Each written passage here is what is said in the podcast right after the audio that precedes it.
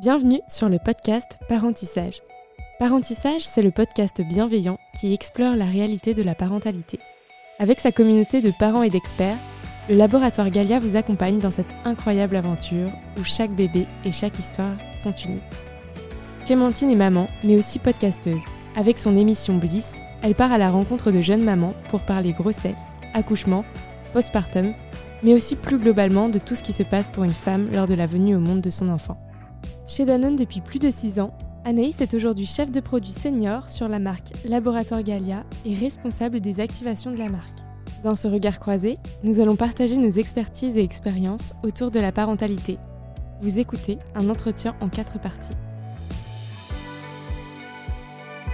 vu tout ce que tu euh, transportes avec toi, ce que tu as créé, que euh, toutes les marques qui arrivent dans l'univers infantile euh, se disent Clémentine Gallet, il faut qu'on l'appelle, il faut qu'on fasse des trucs avec parce que il y a une puissance et une voilà une puissance de tout quoi, dans le propos, dans si toi tu es ok avec les marques et si tu transportes ce message là, ben forcément il aura une autre portée. Est-ce que quelles, quelles belles initiatives tu as vu naître ces derniers temps du côté des marques de l'univers infantile au sens là Est-ce qu'il y a des trucs qui t'ont particulièrement touché? Est-ce que tu sens que ça bouge aussi?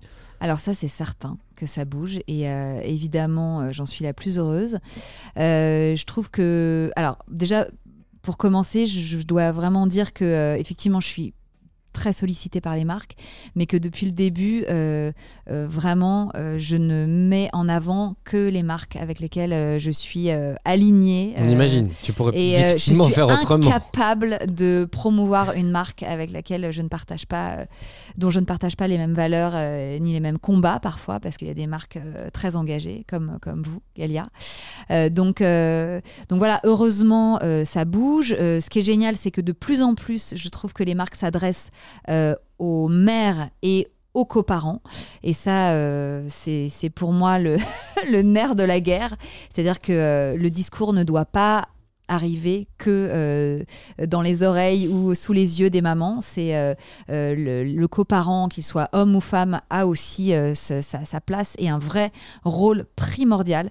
Et ça, les marques le comprennent de plus en plus et, et, et c'est très réjouissant de voir des papas impliqués et de, et de voir qu'ils arrivent même à euh, ouais, à vraiment prendre parti, à s'intéresser d'eux-mêmes à, ces sujets-là, de la grossesse, du postpartum. Donc c'est très réjouissant. Anaïs, est-ce que tu as conscience, et dans quelle mesure vous avez conscience que quand on est laboratoire Galia, euh, et qu'on prend des positions, et eh ben derrière on est regardé, scruté, on inspire, euh, et que du coup vous avez vachement de responsabilités. Et donc quand on fait parentissage par exemple, qu'on prend, euh, sur soi, quand on est laboratoire Galette, de donner la parole à des, créatrices de contenu, justement pour aller essayer de faire péter des tabous, euh, bah, que vous pouvez aussi ouvrir la voie derrière et débloquer euh, pour d'autres marques qui seraient peut-être un peu plus timides ou des jeunes marques qui. Est-ce que vous avez conscience de ce rôle-là que vous jouez dans l'écosystème? Oui, et c'est une conscience euh, quotidienne et c'est aussi pour ça qu'on le partage avec des partenaires et notamment euh, avec des échanges euh, concrets bah, comme aujourd'hui avec, Bliss et avec des, contacts plus off, on va dire, pour mieux comprendre, euh, être au, cœur des, réflexions, des problématiques, élargir le cercle parce que euh, on ne doit pas agir euh, seul. Comme on dit, c'est un peu universel. C'est un sujet qui touche potentiellement tout le monde, au moins potentiellement une étape de sa vie. Et aujourd'hui, notre volonté, c'est de pouvoir co-construire, de pouvoir agir, de faire partie en fait de ce mouvement. Et c'est pour ça que c'est un hashtag parentissage. C'est pas une signature de la marque. Notre mhm. signature, c'est votre histoire, notre expertise mais derrière, c'est un mouvement en fait. Et un mouvement, ça se construit euh, pas seul, ça s'anime pas seul. Donc on a ce poids, on a euh, cette puissance, on s'assoit sur euh, notre expertise scientifique parce que c'est aussi ça euh, qui nous permet aujourd'hui de, co-construire. Euh, on parlait euh, justement du, de, cette coparentalité, des sujets de société, du fait qu'aussi les problématiques, les réflexions évoluent. Et en tant que marque, on doit pouvoir être à l'écoute de tout ça et ça passe par la rencontre au plus proche des parents, les témoignages, ça fait partie aussi de, ce podcast, de rencontrer des vrais, enfin des, des, parents et qui racontent leur vraie vie, de discuter dans une partie du podcast avec de vrais partenaires qui, eux, interagissent au quotidien sur ces parties-là. Et bien sûr aussi d'échanger avec nos experts scientifiques qui, eux, au quotidien, tels que notre sage-femme François qui travaille sur la marque, qui a aujourd'hui les parents qui leur, lui posent des questions et qui les aident. Et je rebondis sur ce que disait Clémentine tout à l'heure. nous, notre service conso aussi, c'est ça. Et quand on entend, par exemple, si j'avais pas pu vous appeler, je serais encore en train de pleurer dans mon salon. Bah là, on le sent euh, le poids sur les épaules et on se dit, bah, en fait, aujourd'hui, on n'est pas une simple marque, on est un relais et on doit euh, justement aller au-delà de notre mission et euh, de la boîte de Galia qu'on trouve en fait mmh. aujourd'hui dans sa pharmacie. Mais on doit vraiment aller aider les parents et trouver les bons partenaires qui aussi communiquent autour de tout ce qui se fait pour libérer la parole. Et c'est un changement de posture profond pour, pour une marque. Il y a quelques années en arrière, les marques, elles se positionnaient pas comme ça. On serait en train de se dire où est-ce que, comment je fais pour être bien placé dans les rayonnages et avoir le packaging dont. Euh, ou avoir la pub télé qui impacte le plus C'était la distribution, c'était les médias télé. Bah, Clémentine en parlait euh, dans son, euh, dans son expérience professionnelle précédente. C'était du média de masse. C'était plein de façons de, de, communiquer qui fonctionnaient très bien et qui permettaient aussi déjà, entre guillemets, de, de nourrir l'essence même de notre cœur de, de marque. Mais Aujourd'hui, les parents, ils attendent plus ça. On a une évolution euh, sociétale, on a euh, des critères comme l'éco-anxiété qui euh, aujourd'hui pèsent de plus en plus sur les épaules des parents. Donc, en tant que marque, en tant que partenaire, en tant que podcast, on doit aussi pouvoir prendre une partie du poids et échanger avec ses parents pour mieux comprendre comment les aider. Clémentine, tu comprends, tu comprends pourquoi, pardon, tu comprends Rémi, pourquoi euh, euh, le terme parentissage, que je trouve absolument fabuleux comme mot, j'adore ce mot, me parle. Euh, je te parlais, tu, sais, du lien tout à l'heure qui, qui, qui m'unit à, toutes ces femmes que j'ai interviewées et qui m'écoutent. Et, et, je trouve que ce mot de parentissage, c'est c'est hyper beau, c'est hyper fort en fait. Ça regroupe à la fois la parentalité, les liens qui se tissent et l'apprentissage du, du, du, rôle de parent qui n'est pas une mince affaire. Euh, et, euh, et c'est vrai qu'on on, s'est rendu compte avec, avec Anaïs, avec toute l'équipe Galia, qu'il ouais, y avait une vraie synergie quoi, dans, nos, dans nos démarches et dans nos, nos combats. Quoi. Et c'est vrai que c'est formidable en fait que des marques comme ça euh, prennent position de cette façon-là. Je trouve qu'ils ont tout compris. Enfin, c'est ça qu'attendent les parents. Et ce que j'entends, hein, c'est que vous bougez aussi parce que c'est ce que demandent les gens. Donc vous êtes très à l'écoute. Moi, je suis impressionné par la réactivité, la facilité. Enfin, la facilité. En tout cas, je ne sais pas si c'est facile, mais en tout cas, c'est rapide. Puisque là, on dit 2018, il n'y avait rien. On se parle 2022. Mm. Euh, toi, tu as eu le temps de faire bouger les mentalités, de fédérer une grosse communauté qui a pris des porte-voix, qui s'est fait savoir. La marque euh, a le temps de comprendre ce qui se passe, réagir et euh, s'adapter à tout ça. En 4 ans, c'est merveilleux. Autrement dit, ça vaut le coup d'avoir une crise de la quarantaine qui se. où on se dit, je vais faire un petit side project. Tu pensais, toi, de cet effet papillon, là? ça, ah, ça, ça vaut le coup. Ouais. Ça, je le dis euh, vraiment et je le redis. Euh, à qui veut bien l'entendre, à toutes mes copines qui se posent des questions, je leur dis vraiment qu'il n'est jamais trop tard. Ouais, parce que parce que évidemment, euh, jamais je n'aurais pu imaginer euh, que, que, Bliss devienne ça. Enfin, ça c'est certain. Il euh, n'y avait, y avait pas du tout une telle ambition à la base. L'idée, c'était avant tout euh, de d'aider mes, mes sœurs en fait. Mes, mes sœurs euh, avec un grand S hmm. euh, à commencer par mes, mes, deux petites sœurs évidemment. Et, et aujourd'hui d'en être arrivé là et d'avoir une voix qui, qui résonne autant et, et effectivement qui, qui, a permis de libérer la parole sur autant de sujets euh, j'ai un sentiment moi de, mission accomplie euh, hyper fort et euh, qui me fait me lever tous les matins. Enfin vraiment. Enfin c'est à dire que la mission elle est accomplie mais elle est elle est c'est la première partie quoi. C'est-à-dire qu'il faut jamais jamais jamais s'arrêter et il faut jamais rien lâcher. et je suis très heureuse d'avoir des relais aujourd'hui justement avec des marques, des initiatives, des événements. Voilà il faut il faut continuer à, ce que cette voix qui, qui prend de l'ampleur là, continue de, résonner euh, le plus fort possible. quoi. Si on en vient aux thématiques, on parle beaucoup du postpartum. C'est quoi déjà ce postpartum? Alors, euh, je dis souvent que le postpartum, c'est un peu comme le postscriptum de la grossesse. Tu vois, euh, Comme un petit, un petit PS euh, en bas de la page, là, tu vois Comme le petit détail. voilà. Ah oui, au fait, On vous avait pas dit. On vous avait pas dit. Mais en fait, en fait, le plus gros dossier, il est Ça après l'accouchement.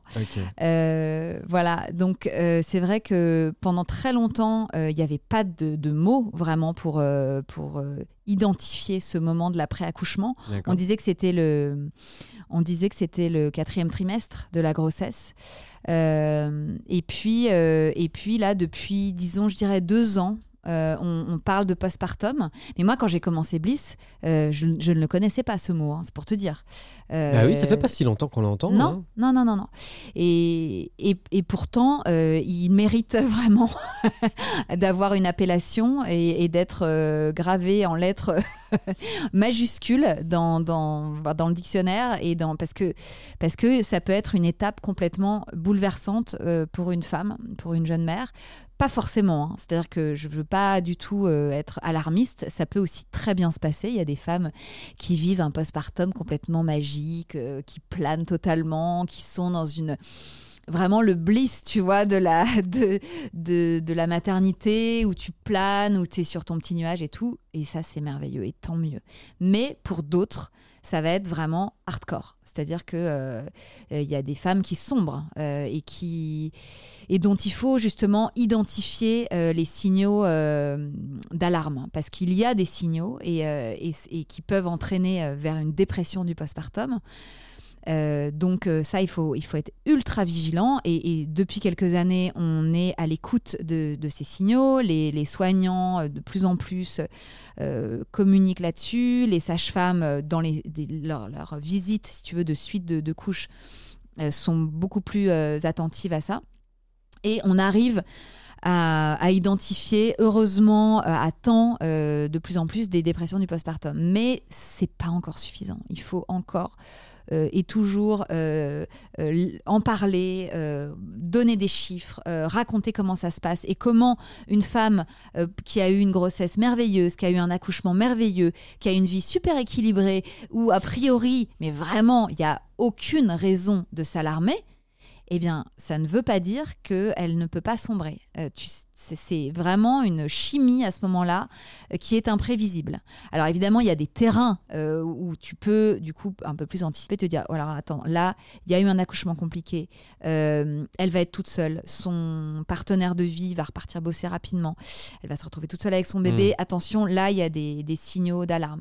Mais c'est imprévisible. Donc il faut que tout le monde soit informé, que que les femmes, les coparents et les soignants aient suffisamment d'infos pour euh, pouvoir réagir et, euh, et, que- les chiffres baissent parce que la dépression du postpartum, c'est euh, des chiffres qui, qui donnent le vertige.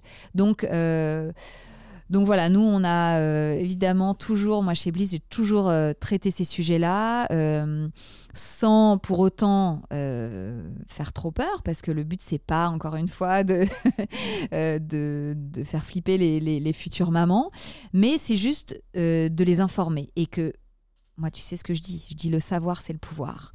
Et quand tu sais, et ben du coup, t'es- t'es- tu, as les, tu as les cartes en main. Et si tu, si tu te retrouves à pleurer euh, toute seule dans ton lit avec ton tout petit bébé dans les bras, une fois, deux fois, trois fois, et que tu as entendu parler de la dépression du postpartum et que tu as écouté des épisodes de Bliss et que tu sais qu'il y a le numéro de téléphone de Galia et machin, et bah peut-être tu vas décrocher ton téléphone, passer un coup de fil, appeler une copine, appeler un psy, appeler, appeler, ton médecin généraliste, peu importe.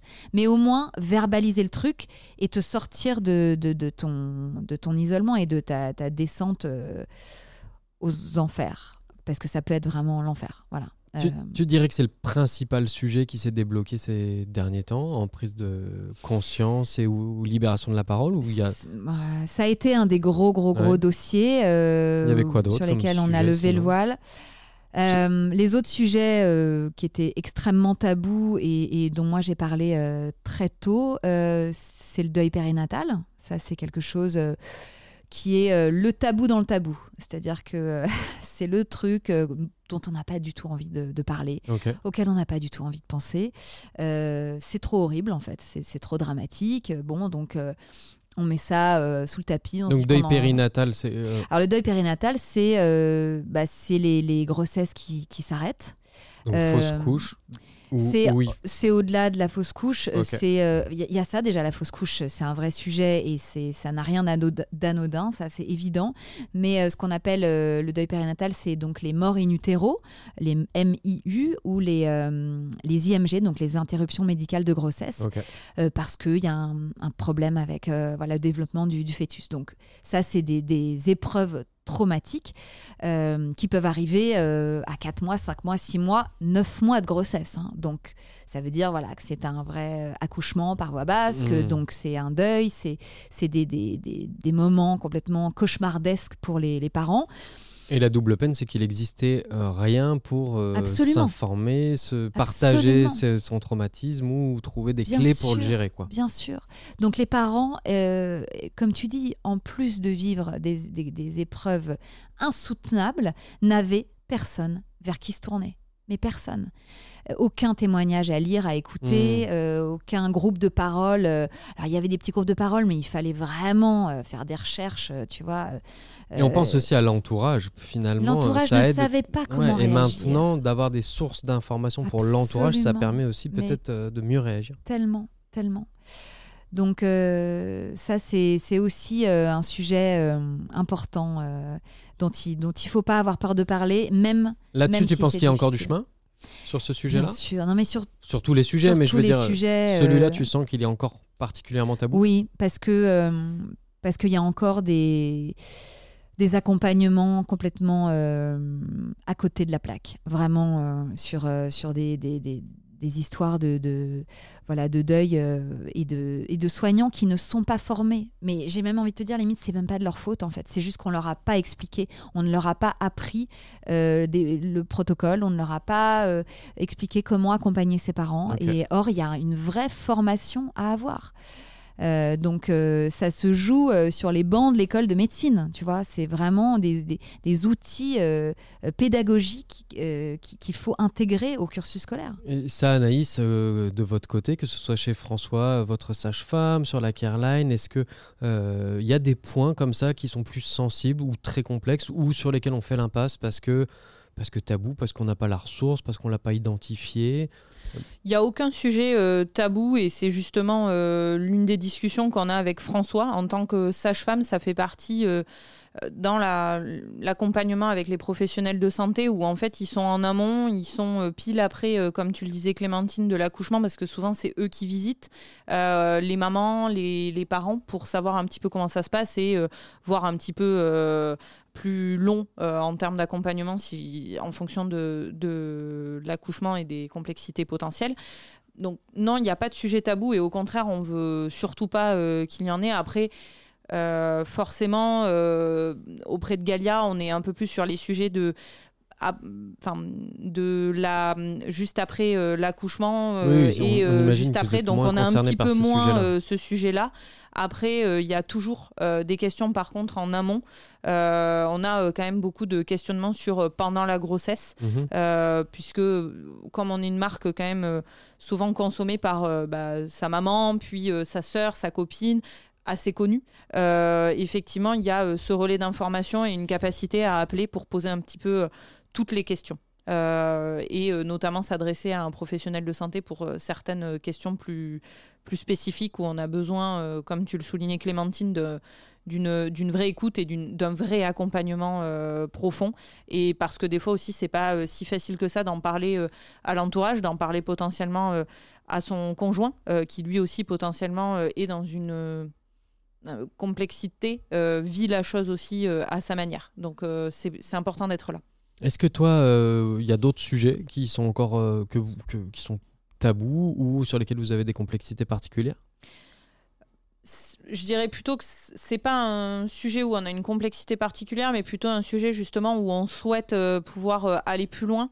Euh, c'est le sujet du postpartum, on en parlait juste avant. Mhm. C'est un sujet qui pour nous justement ressort comme un sujet trop tabou. Les médias commencent un petit peu à en parler, on parle de, de dépression postpartum, ce qui fait justement, comme le dit Clémentine, parfois un peu peur parce qu'on a l'impression qu'on passe de l'accouchement à la dépression. C'est pas du tout ça. Il y a plein de phases, il y a plein de situations situations différentes et, et personnelles. et c'est un peu l'engagement que veut prendre aussi la marque, c'est d'être dans cette compréhension, dans cet accompagnement, dans cette phase de postpartum pour dire aujourd'hui on nous apprend en fait potentiellement à appréhender sa grossesse, on est surentouré pendant la grossesse, on peut en parler avec tout le monde, souvent l'entourage fait très attention, au travail potentiellement aussi il y a une mise en place, on a une préparation à l'accouchement, mais en fait personne nous apprend l'après. Il y a une phrase qui, nous avait marqué dans des, dans des discussions, c'est de se dire bah en fait on apprend, on nous apprend à mettre une couche sur bébé, mais on n'apprend pas à la maman à, à, mettre une couche post-accouchement. Enfin, c'est des choses qui sont totalement tabous, mm.